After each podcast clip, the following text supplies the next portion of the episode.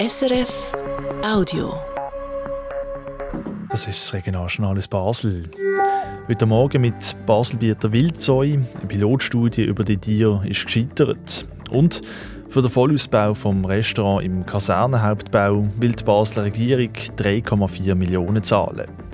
Das Wetter heute ist mehrheitlich bewölkt, das bei Temperaturen um die 9 Grad und am Mikrofon der Marcello Capitelli.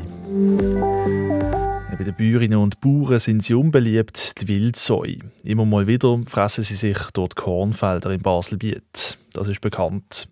Was aber weniger bekannt ist, ist, wo und wie sie sich in der Landschaft bewegen. Darum hat die Baselbieter Jagd- und Fischereiverwaltung eine Pilotstudie durchgeführt, um die Wildsäue besser zu verstehen und den Bestand besser zu kontrollieren. Die Pilotstudie die ist aber größtenteils gescheitert. Das schreibt die Zeitung Volksstimme. Anna Jungen berichtet. Wie bewegen sich die Wildsäue im Baselbiet? Um das herauszufinden, hat die Fachstelle für Jagd und Fischerei eine Pilotstudie mit zehn Wildsäuen durchgeführt. Man hat sie eingefangen und dann einen Sender ans Ohr gehängt. Der Holger Stockhaus, Jagd- und Fischereiverwalter vom Kanton Basel-Landschaft. Ja, uns hat interessiert tatsächlich, wie ist das regionale Wanderverhalten. Also man weiß, dass Wildschweine grundsätzlich standortstreu sind, aber mitunter doch auch weite Wanderungen unternehmen können und gerade auch jüngere Tiere irgendwann die Rotte verlassen. Und ähm, darüber wollten wir Erkenntnisse gewinnen. Zum herauszufinden, wie sich Wildtiere verhalten, kommen normalerweise GPS-Sender an Halsbänder zum Einsatz. Gerade für Wildsäue kann das aber gefährlich sein. Sie können sich mit diesen Halsbändern im Dickicht verheddern. Und Wildsäue sind mal dicker, mal dünner, je nach Jahreszeit, so dass man GPS-Halsbänder gar nicht richtig befestigen kann. Darum ist eine andere Technik zum Einsatz gekommen, sogenannte Ohrenmarkensender.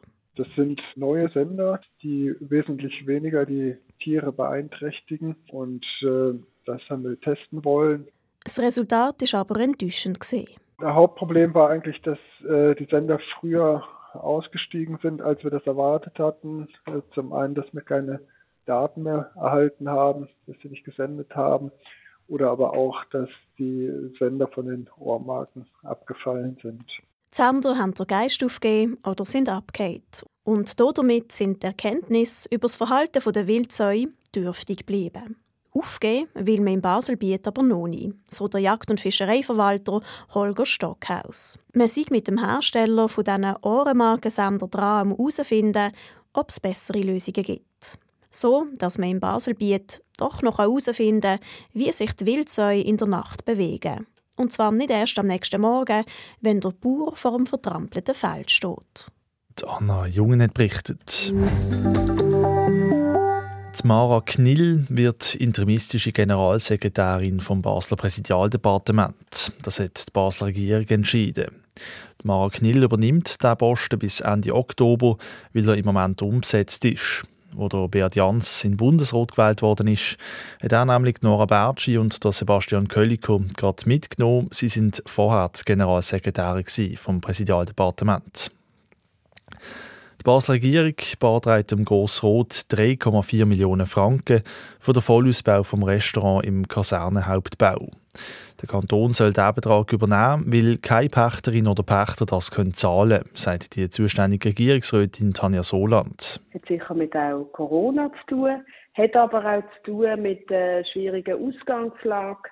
Wir reden von einem Restaurant über drei Stöcke wo zwei Küchen hat, wo auch noch quasi wie eine Büwette ist. Es ist eine sehr komplizierte Lüftung wegen einem alten Gebäude. Also die Voraussetzungen sind auch schwierig. Und das hat auch niemand machen dort so viel investieren. Gegen den Plan von der Regierung gibt es aber auch Kritik, zum Beispiel vom SVP-Grossrat Joel Thüring. Jetzt hier einfach nochmal Geld sprechen für eine Situation, die jetzt schon nicht gut ist, halte ich für falsch. Ich glaube, es ist auch wirklich gut, wenn wir nochmal grundsätzlich über die Bücher gehen. Ich bin auch nicht überzeugt, ob es jetzt dort nochmal ein zusätzliches Restaurant braucht. Insofern bin ich nicht der Meinung, dass man jetzt einfach so weitermachen kann. Jetzt muss das Kantonsparlament entscheiden, ob der Kanton die 3,4 Millionen Franken soll übernehmen soll. Und jetzt noch der Blick aufs Wetter von heute. Es bleibt meistens grau, vereinzelt kann es ein paar Regentropfen geben. Das bei Temperaturen um die 9 Grad in der Region. Das war ein Podcast von SRF.